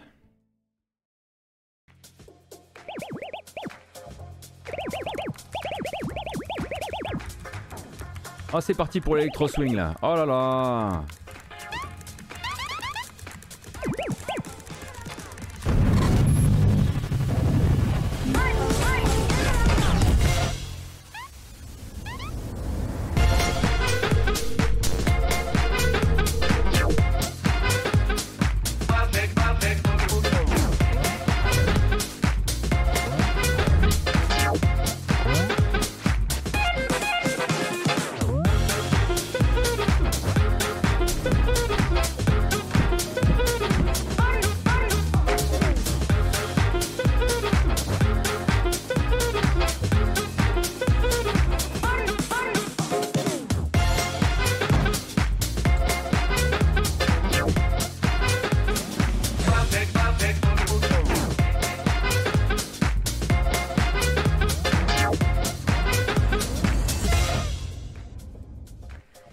Quel rapport entre cet électro swing et le jeu? Je n'en sais fichtre rien, mais vous avez déjà une démo disponible sur Steam. Profitez-en si vous êtes curieux du jeu.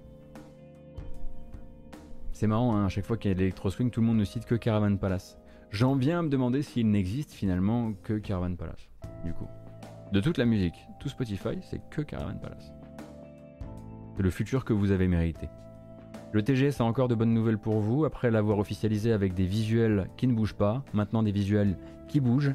C'est Arc System Works qui vous donne rendez-vous en 2022 sur Switch pour de la coop locale ou en ligne sur River City Girls 2.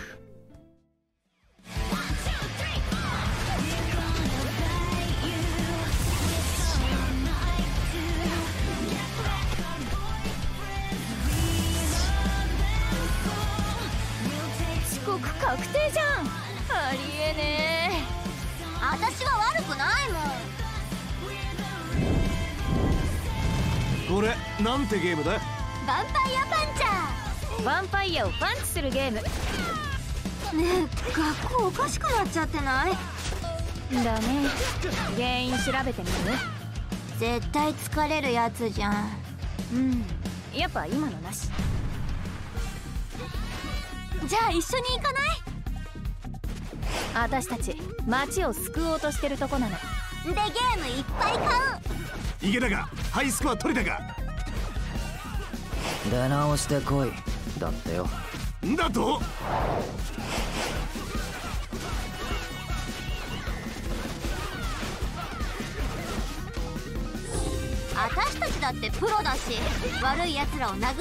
Donc il devrait toujours y avoir une partie de la musique signée Jake Kaufman, mais pas tout. Hein. C'était le cas pour le premier. C'était donc des co-créations, il me semble, sur la BO.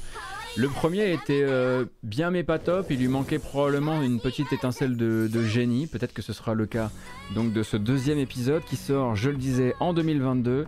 Et on embraye direct avec hmm, de la bonne originalité. Rise of Awakener. Sauf que là, on bouffe une publicité New World, n'importe quoi, n'importe quoi. L'organisation ici, c'est nul, nul, nul. Bref, dans quelques secondes, on regardera donc A Rise of Awakener, qui est un projet PS4, PS5, PC par Tanner Game. Et. Ça m'a l'air inspiré par Sonic, mais je suis pas sûr.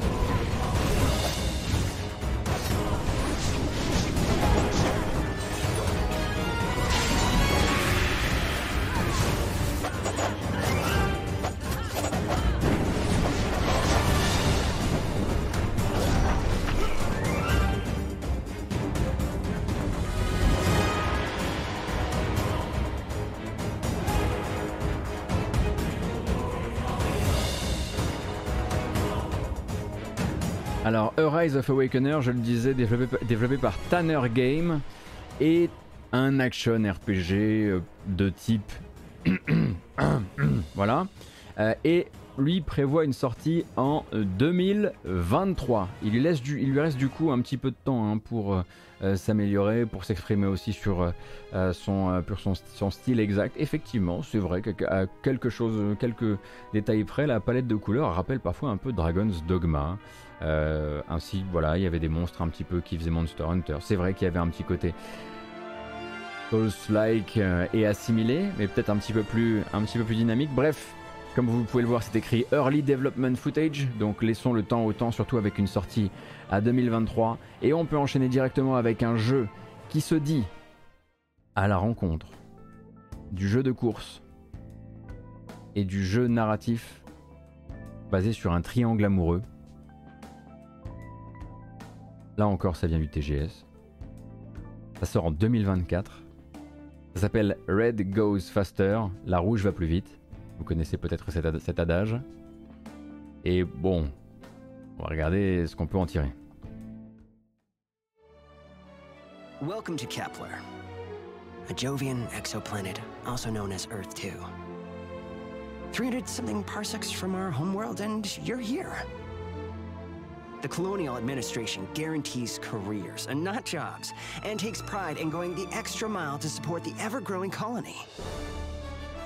wellness programs, office perks, health insurance, performance bonuses, paid sick days, retirement plans, gym memberships, stock options and equity, paid parental leave, child care assistance, and get this diversity program.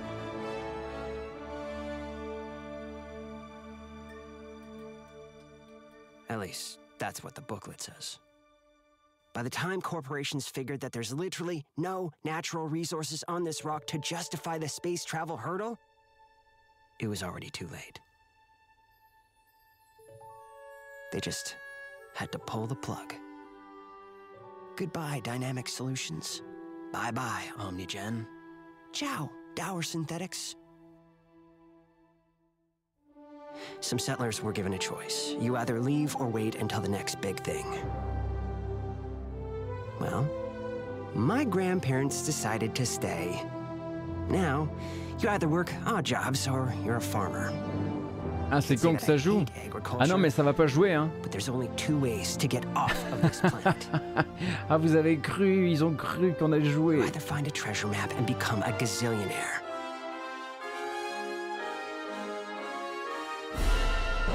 I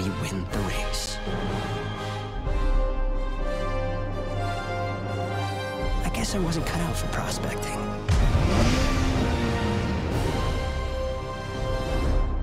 C'est tout, c'est tout, rien d'autre, rien d'autre. Je vous ai bien eu. Oh non, ça spoil. Oh non, j'ai spoilé un truc cool. Bon, c'est pas grave.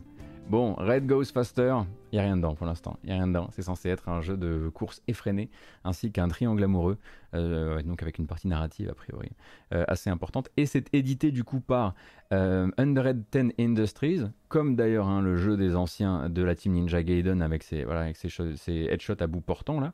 Et donc, euh, pour information, c'est un éditeur qui est, lui, suisse. On ne connaît pas, en tout cas ça n'a pas été communiqué, hein, le développeur de ce nouveau Red Goes Faster, et je vais quand même me faire pardonner euh, du mieux possible en tous les cas, en vous faisant une petite recommandation de fin d'émission, puisque c'est terminé pour les bandes annonces aujourd'hui, il y en aura d'autres demain, rassurez-vous. Mais avant ça, j'aimerais vous proposer un jeu qu'il vaut mieux explorer maintenant, avant que vous savez qui tombe dessus, et par vous savez qui, cette fois-ci je ne parle pas de la Switch Pro. Il s'appelle Resident Vania, Peut-être que vous y avez déjà joué, peut-être pas. Il s'agit de refaire Resident Evil 7 façon Castlevania. Et il y a des chances que ça reste pas longtemps en ligne. Donc je vous ai mis une petite vidéo là, vite fait.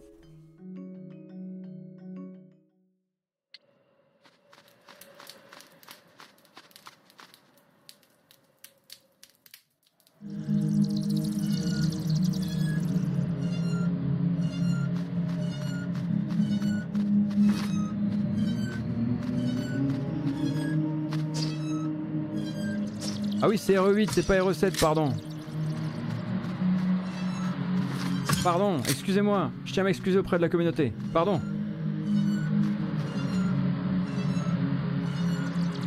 Non, j'ai fourché, j'ai fourché, j'ai fourché.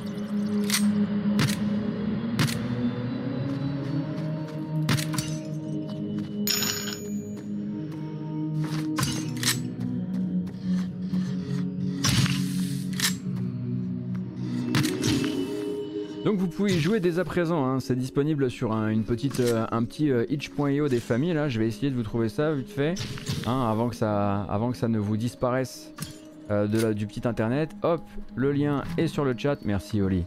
Et donc voilà, vous pouvez l'essayer dès à présent. Au début je voulais justement qu'on y joue aujourd'hui, moi j'ai une obligation hein, qui m'oblige à, raccrocher un, peu, un peu tôt aujourd'hui, mais finalement en fait je préfère qu'on joue à Jet de Far Shore, puisque... C'est vrai, oui, c'est vrai. Les, les, reviews sont tombés pour Jet de Far Shore, le nouveau Super Brothers. Euh, J'aimerais bien euh, voilà, vous donner l'occasion de voir un petit peu à quoi ressemble le jeu. On va y jouer euh, sur PS5. C'est terminé pour aujourd'hui. Comme ça, si vous n'avez pas envie de voir Jet de Far Shore, vous pouvez télécharger Resident Vania. Si vous voulez faire les deux en même temps, je peux pas trop vous en. Vous, vous êtes chez vous en fait, non? Je crois que j'ai pas trop à. Pas trop. Moindre truc à dire. On se donne rendez-vous, si vous vous en allez maintenant, demain, 9h, pour l'actualité jeux vidéo. Comme à l'accoutumée en fait. Voilà, c'est tout. Merci beaucoup d'avoir été là en une fois de plus si nombreuses et nombreux pour les actus jeux vidéo sur Twitch. J'espère que ça vous a plu.